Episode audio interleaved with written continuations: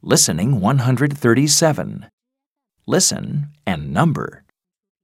Dear Hannah, now I have the photos of our summer party. 1, In this picture, my Aunt Lola is eating the chocolate cake. She likes chocolate.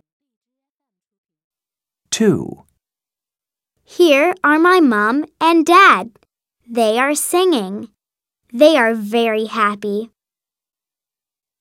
3, This is me. I'm wearing my new green and white dress. 4, Here is my brother. He's eating one of the little cupcakes.